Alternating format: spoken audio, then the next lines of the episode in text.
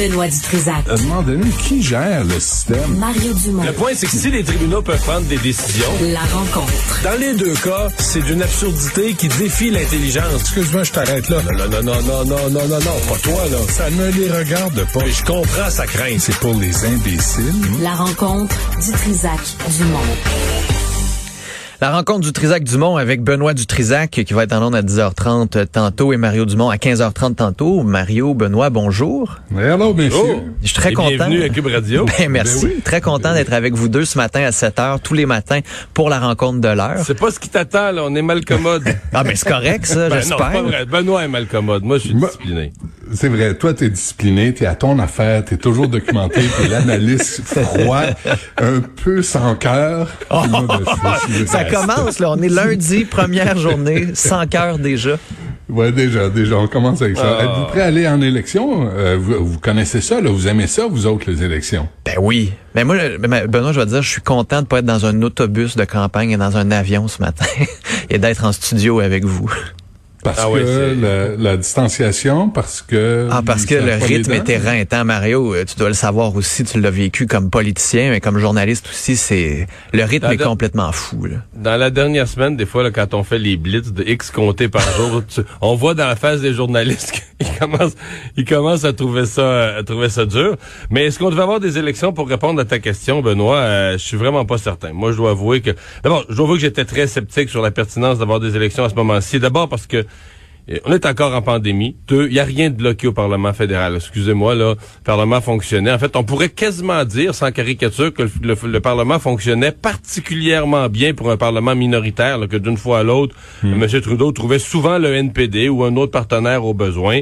Donc, il n'y avait rien de paralysé. Donc, est-ce qu'il fallait prendre ce risque-là? Donc, la, la vraie raison, elle est politique. Je veux pas dire que M. Trudeau est premier ministre, il a le droit de prendre sa décision, mais elle est politique. Puis j'ai trouvé qu'hier, euh, je sais pas, il y a pas, il avait pas répété beaucoup ces lignes. Il y avait peu d'arguments, peu de, de réponses convaincantes aux journalistes sur le pourquoi, parce que même si moi je trouve que c'est pas justifié, si tu es premier ministre du Canada, tu prends l'initiative de déclencher une élection. Tu devrais avoir préparé des lignes, puis avoir un discours un peu musclé pour dire pourquoi il faut des élections. J'ai trouvé ça mince, moi, les réponses hier. Dites-nous pas que Justin Trudeau dit une chose puis en fait une autre. je peux pas, je peux pas croire ça. Hey, c'est quand même 612 millions de dollars, là. 612 millions parce que le capricieux en chef décide d'avoir des élections. En pleine quatrième vague. Puis Erin O'Toole, pendant ce temps-là, j'écoutais Raymond Filion, tantôt avec Philippe Vincent, euh, qui se cache dans un studio, dans un hôtel à Ottawa, tu sais, très humain, très proche du monde, là, très... Les communications du Parti conservateur sont pourries pourris, pourris. Ils comprennent rien à, à la politique, au rapport humain. T'as le goût de voter pour un gars. Erin O'Toole critique Trudeau, il propose rien. Moi, je le suis, je le regarde. Ce qu'il dit, il propose jamais rien. Vraiment, là, d'abord, Erin O'Toole, ce matin, Il a un plan. toute sa gang. Ah, Benoît, il propose quelque chose, il y a un plan. En Lequel? cinq points. Ben, je pense que, je me dis, là, que d'ici deux semaines, on va les savoir. les Ou il va juste répéter qu'il y a un plan, comme Justin Trudeau avait fait en 2015, ça Ouais. avait marché. là. Hey, hey, Souvenez-vous, il disait qu'il y avait moi, un je suis plus vieux. Moi, je- Jean Chrétien, en 1993, avec son livre rouge, là, il n'y a jamais personne qui a su ce qu'il y avait là-dedans. Il y a- il y avait un livre rouge. Ouais, mais il est mieux de les sortir avant le 20 septembre, son plan, là, Erin O'Toole, parce que ça va être trop Moi, il va nous détailler ça comme un petit chapelet cette semaine. Non, puis tu sais, dans, semaine- dans la son, semaine prochaine. dans son plan, il dit euh, loi anticorruption, corruption créer un million d'emplois alors qu'on est en pleine pénurie de main-d'œuvre. Va falloir aussi que son plan soit un peu plus au diapason des préoccupations des gens. Ah et- et- les coms de, du, du Parti conservateur, ça paraît qu'Alain Rayet, c'est plus dans, dans la machine. là.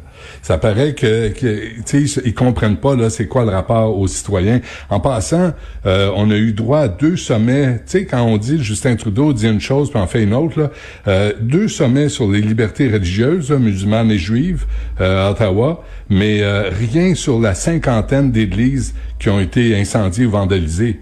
Fait que Justin Trudeau va faire quelqu'un le pogne puis lui pose des questions, mais tu sais, mais là il, se promène puis il fait des sourires puis il présente sa famille, mais il y a jamais personne qui dit on va Ben t'asseoir. hier, là, euh, on va dire, hier, le point, ouais, hier, le point de presse, tu l'as regardé, il s'est fait poser des questions.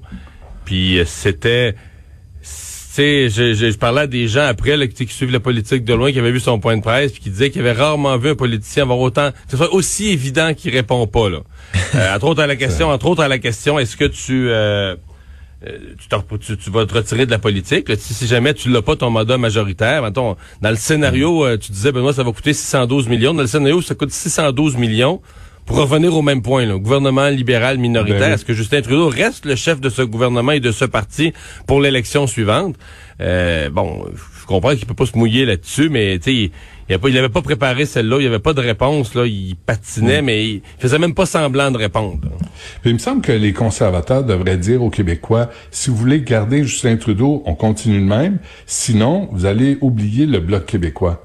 Parce que c'est le Bloc qui tient encore les libéraux au Ben, pouvoir. c'est ce qu'ils disent. C'est juste qu'ils n'ont pas euh, l'équipe ou les propositions pour que ça passe. Ouais, ben, il y, a- il y a ça.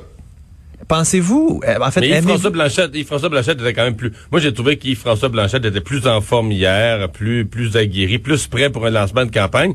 Et j'ai trouvé que Jack Metzing était beaucoup plus efficace que les deux autres comme communicateur, euh, plus, plus détendu. Il était pas en mode, là, j'ai peur de faire une erreur, j'ai peur de mettre les pieds d'un plat. Là, il parlait, on sentait avec... il parlait, il parlait au monde, il parlait. Je que ces deux-là étaient plus euh, plus allumés sur la ligne de départ, avec un petit peu plus de feu dans les yeux et dans le cœur, qu'on sent le propos qui qui vibre un peu, puis qui donne le goût d'écouter, parce qu'à un moment donné, ça c'est l'autre bout. Là.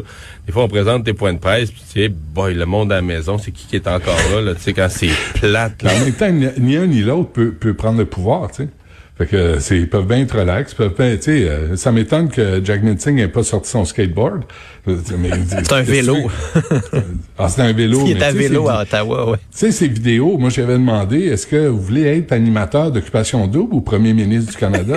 tu sais, t'es là avec, ta- tu te filmes en skateboard en, en chantant du Fleetwood Mac. So fucking what, là, tu sais, ça, ça nous amène nous, nous autres, comme peuple, euh, on va faire quoi, puis tu proposes quoi concrètement? Non, mais sais-tu qu'est-ce que ça fait? Ce que tu décris, ça fait que dans cette campagne-là, c'est plus Justin Trudeau le cool. C'est ça. Pour les jeunes, puis tout ça, le, le- Justin Trudeau avait le rôle, c'était qui? T'a- T'aurais sondé euh, 1000 jeunes, c'était qui le cool? là? à l'époque de Stephen Harper, il aurait dit, Hey, le cool, c'est Justin Trudeau. Le, Le, cool, c'est plus Justin te Trudeau. Je vous rappelle, Philippe Vincent, euh, Mario, tu sais, on en a parlé. Le cool, c'est celui qui nous a foutu 20, 24 milliards de dettes chaque année quand ça allait bien. Ça, c'était cool. Puis ça. 350 euh, l'année dernière, 380. Ouais, c'est ça. Eh, voulez-vous, voulez-vous faire des, des prévisions? Savoir qui, on- qui gagne? euh, Est-ce que c'est minoritaire? Êtes-vous euh, amateur de ce jeu-là? Pas, pas rendu là, mais Pas moi, je pense, sincèrement, je pense que les organisateurs libéraux sont optimistes. Ouais. Euh, je pense qu'il y a des écueils. euh, D'abord, si le nombre de cas de COVID augmente tout le temps, ça va devenir comme tannant, là, ça va devenir comme un petit caillou dans le soulier. Euh, puis je sais pas, je sais pas. Je pense qu'il y a une, quand même une certaine insatisfaction euh, envers le gouvernement qui pourrait émerger. Bon, ils, pensent profiter de la faiblesse de leurs adversaires. Mais c'est traite, ça, la faiblesse des adversaires. Là. À un moment donné, quand les gens... Donc moi, je, pense que la probabilité qu'on revienne avec un Parlement assez semblable, à quelques sièges près, c'est jamais identique, mais assez semblable, je pense que c'est une probabilité quand même importante. Maintenant, tu sais, des fois, dans une campagne, il y a une tendance qui, tu sais, euh, qui avait prédit que Jack Layton allait devenir chef de l'opposition euh, en, en, Mais en ça, c'est un 2011, accident de parcours, là. Non, Qui- mais qui c'était peut- imprévisible. Qui peut imaginer Erin O'Toole, premier ministre du Canada? Ben, moi, j'imagine. Là. Je veux dire, c'est pas, c'est pas, c'est pas une impossibilité. Majoritaire, je pense que ce soit pas possible. Mais Erin O'Toole minoritaire, je pense que c'est, c'est quelque chose qui est possible. C'est pas fait, là. Il y a de l'ouvrage à faire. Ben, c'est son défi quand même au cours des prochaines semaines de dire aux gens, imaginez-vous ça, regardez comme c'est pas si pire. C'est ça son plus gros défi. là. Ben oui, puis euh, puis crédible avec quelle équipe, avec qui? Comme euh, ministre, euh, puis puis pourquoi on, on voterait pour Erin O'Toole? Moi ce matin là, je je sais pas pourquoi je voterais pour lui. Si j'avais à voter Ouais, c'est pour pour les, les conservateurs. il reste j'ai- 34 jours. Ouais, c'est ça. J'ai dit ça mot à mot hier à la télé. Présentement, tu demanderais aux familles. Lui, il dit, je travaille pour les familles de la classe moyenne. Mais si tu posais la question aux familles de la classe moyenne, qu'est-ce que lui propose pour vous? Ils en savent rien. Mais là, il sait comme, bon, il reste 34 jours. C'est ça. Bon, parlons euh, de l'Afghanistan. Avec euh, ces images-là, euh, les scènes terribles, l'hélicoptère qui s'envole comme à Saigon en 1975. Hey, ju- ju- juste une question sur l'Afghanistan, euh, sur euh, les talibans. là. Il n'y a pas la COVID chez les talibans? Comment ça fait qu'ils ont, ils ont rien, eux autres? Là? Ils ont pas de vaccin, pas de science, pas rien. Là. Ils rejettent tout, là, les femmes, des animaux domestiques pour eux autres. Là. Mais mais il n'y a, pas de- y a pas de COVID chez les talibans? Il y en a eu en Afghanistan, je suppose qu'il y en a eu chez les talibans comme, euh, comme ailleurs. Ou Mais, ils ont euh, compris quelque chose, ou Dieu les protège. Ben, ou sont plus souvent à l'extérieur, puis... euh, Ah, c'est ça, ils gardent pas. distanciation. Faut, faut dire qu'il y a une distanciation sociale avec les femmes. Avec- juste avec la mitraillette, euh, créer une distanciation, une autre distanciation dans les cas de mariage forcé, ça c'est une autre affaire. Mais c'est épouvantable là, ce qui se passe, euh, ce qui se passe en Afghanistan. Et sincèrement, j'ai l'impression que ça va rebondir dans la campagne aujourd'hui. Euh, hier à notre émission, Thomas Mulcair soulignait avec beaucoup de pertinence que Erin O'Toole en avait peut-être manqué une, là, de compte Ben oui. tenu de son passé de militaire et tout ça, euh, de, de, de monter la pression sur le gouvernement Trudeau parce que Prenons juste nos, nos alliés, là, les, les, les Afghans qui ont aidé les forces armées, bon, canadiennes, mais américaines, euh, traducteurs, euh, chauffeurs. Et imagine pour les talibans comment ils sont des traîtres. Alors, qu'on- n'ait pas commencé déjà l'opération de les rapatrier au Canada, que là, ils font peut-être partie de ces gens qui sont sur le tarmac à l'aéroport aujourd'hui, là, s'accrocher après les ailes des avions dans l'espoir Ouais, de, de- ouais. de- dans le désespoir de partir. Euh, Il y, a- il y a des points où le Canada a l'air fou, il y a des points où le Canada a pas fait son travail. Et euh, je pense que hier, ça aurait mais, mais je pense que ça va rebondir dans la campagne inévitablement, parce qu'il y, a- a trop de questions là-dedans. Il y a la question des droits des femmes, là, Benoît, tu l'as mentionné. Il y a la question de notre responsabilité, le, le- le Canada. Il y a plusieurs questions a- qui sont là-dedans. Puis il y a eu 158 morts canadiens, là. Sais, faut, faut pas les oublier. Euh, ça a duré quoi, 2001 à 2014, là, 40 000, je disais, 40 000 membres des Forces armées canadiennes qui sont présentés là. Tout ça pour ça, tout ça pourquoi? C'est fou, hein? Est-ce qu'ils tombent du ciel, les talibans? Est-ce qu'il y a personne qui les a vus venir? Est-ce qu'ils sont euh, invincibles et irréductibles? Et pour vrai, je pense qu'ils sont plus forts. Sincèrement, je pense qu'ils sont plus forts que ce que tout le monde pensait. Je, pense- Ben, Écoute, c'est parce que je, pense je pas que personne n'avait prévu qu'en aussi peu de jours, parce que ça n'a pas de bon sens, la rapidité. En Ah fait, non. ça démontre la faiblesse de l'armée afghane qui avait été formée aussi, là, qui s'est retirée, tu sais, Avec 80 milliards d'équipements américains. qui ont fui, là, qui ont fui comme des lapins. là.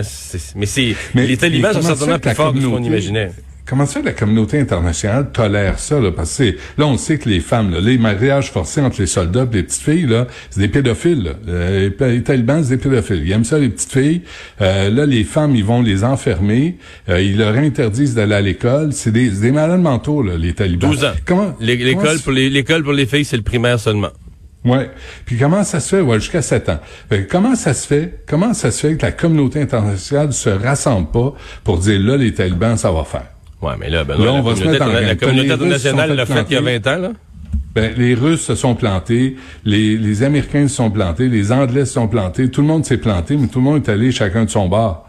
Fait que là, on se dit bon ben on va les laisser s'arranger, puis les femmes, ben, puis les petites filles, ben ils vivront avec ces, ces, ces espèces de barbares. Puis à quel point ça peut redevenir aussi un paradis pour les terroristes. là? C'était ça l'enjeu. On est allé en Afghanistan pour ça, parce qu'Oussama Ben Laden était censé être là, était censé être caché par les talibans. Les, les camps d'entraînement, là. Ben, c'est les, ça. les terroristes. Ouais. Mais En passant, Euh, les terroristes, là, euh, 15 sur 19 venaient de l'Arabie Saoudite. là.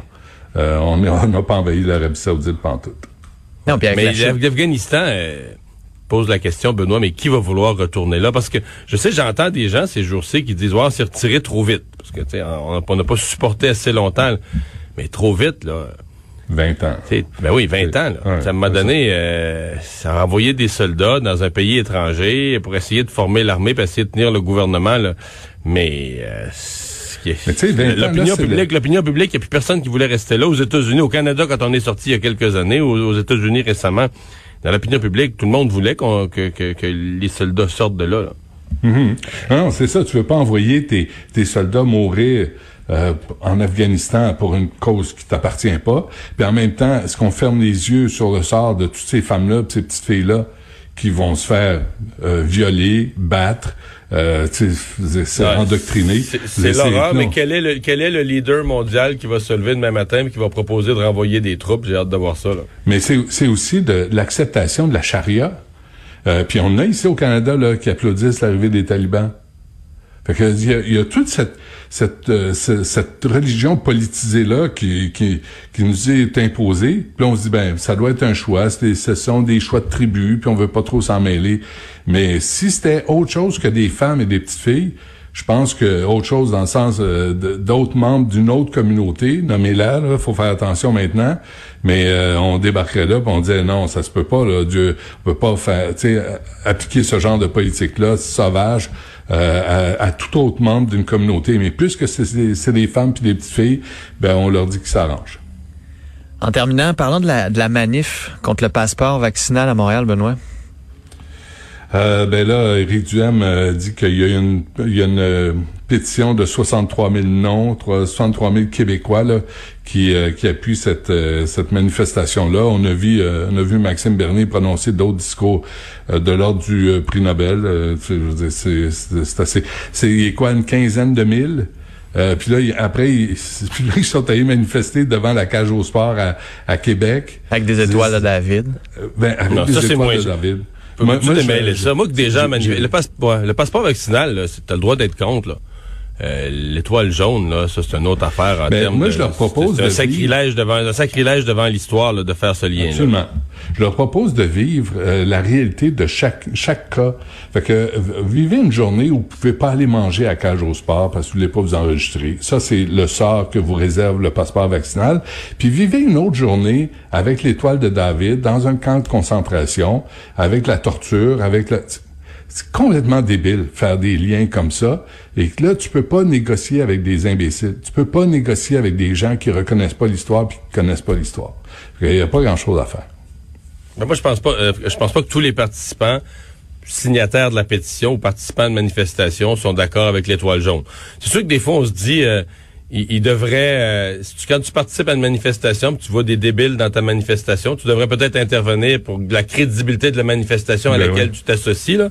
Ouais. Ceci dit, euh, c'est une grosse décision, le passeport vaccinal. Les propos de François Legault sur le fait que ça peut pas être débattu, euh, moi, je, je partage pas ça du tout. Je pense que c'est quelque chose qui peut être débattu. Même, euh, il y, il y aurait eu d'autres formules. hein. On aurait aussi pu laisser, par exemple, à des établissements, là, bars, restaurants, laisser le choix, là entre des mesures sanitaires. Par exemple, si dans ton restaurant, tu veux euh, recevoir tout le monde, ben, tu vas garder là, là, une table sur deux, puis la distance, puis toutes les complications. Tu on aurait aussi pu faire ça, là, dire, regarde, tu choisis dans ton restaurant. Si tu veux un restaurant pour personnes vaccinées, tu demandes le passeport vaccinal, puis euh, tu as beaucoup moins de règles de, de distanciation. Tu utilises, tu mets du monde à toutes tes tables, tu donnes t'as plus de liberté. Mais là, on a choisi de l'imposer. euh, tu sais, c'est une, c'est une grosse décision. Moi, je l'approuve. Moi, je suis plutôt favorable. Mais je m'étonne pas que des gens soient contre. C'est une grosse affaire. Euh, Puis puis, euh, l'erreur, l'erreur de François Legault, c'est de ne pas aller chercher des alliés non plus. Exact. Tu sais, pa- parce que autour de lui, là, à l'Assemblée nationale, je pense que la, la grande majorité est en faveur du pa- passeport ben vaccinal. là, pour, Dominique Anglade le demandait. Tu sais, donc, il- lui, euh, François Legault, politiquement, là, il, il se refuse des alliés justement pour combattre ce discours négationniste ou euh, libertarien euh, contre le passeport vaccinal. Je pense que c'est une erreur en politique. Puis un dernier. Parce qu'il y a tout, il y a- tout dans l'anti-vaccin. là. Tu sais, t'as des gens euh, qui sont dans les médecines naturelles, puis qui sont, tu sais, c'est pas, c'est pas juste des complotistes. Oui, t'en as des complotistes, mais t'as toute une gradation de gens qui veulent pas se faire vacciner. Je conclurai en disant, je pense qu'ils ont sous-estimé peut-être pour certains que c'est pas un geste banal. Tu sais, c'est pas, euh, pas, je me fais pas vacciner, moi c'est mon droit. Non, non, pas se faire vacciner, sur le plan personnel, c'est une énorme décision, gigantesque décision dont il faudra assumer les conséquences. Puis un petit mot en terminant, Benoît, sur euh, les fusillades à Montréal. J'imagine qu'en filigrane de la campagne municipale, parce qu'il y a une campagne municipale aussi à Montréal, dans les Ben oui. municipalités québécoises, malgré la fédérale. C'est loin, c'est en novembre. Ouais. On n'est pas pressé, on a le temps de se tirer dessus en masse à Montréal. Euh, pour l'instant, là, je j'entends pas des vraies solutions. Tu sais, on a dit là, c'est assez, c'est assez. Le porte-parole du SPVM, euh, on voit pas Sylvain Caron. Il me semble que c'est important. Ça aurait été important d'entendre le chef de police. Euh, euh, Valérie Plante a laissé entendre qu'elle était ouverte au définancement de la police. Je veux dire, c'est pas le temps là de proposer cette affaire-là. On a besoin d'ordre, on a besoin de sécurité. Puis Denis Coderre, lui, il a toujours été à Montréal-Nord. On peut pas dire que ça va bien à Montréal-Nord. Lui, comme représentant, comme député ou comme maire, il, il a échoué à Montréal-Nord. Donc, ça nous prend, ça nous prend quelqu'un avec un, tu sais, il y a cinq candidats, là. Euh, ça nous prend quelqu'un avec des vraies propositions pour euh, gérer euh, euh, les fusillades. Puis en passant, là, je vous rappelle qu'il n'y a pas de... J'ai parlé à un, un enquêteur de la ville de Montréal. Il n'y a pas de club de tir pour les, euh, les gangs de rue. Fait que ils tirent, ils tirent partout, tu sais. Puis c'est, moi je pense que c'est pour... Ça va arriver là, bientôt, là, on va avoir un autre Daniel Desrochers, une autre victime innocente là, de, de cette guerre de gang. Benoît Dutrisac, Mario Dumont, on vous retrouve un peu plus tard à 10h30 pour toi, Benoît, 15h30, Mario. Merci d'avoir été là. On se retrouve demain matin Demain. pour la bonne journée, Salut. euh, Vincent, lâche pas. Merci. Inquiète-toi pas. Salut.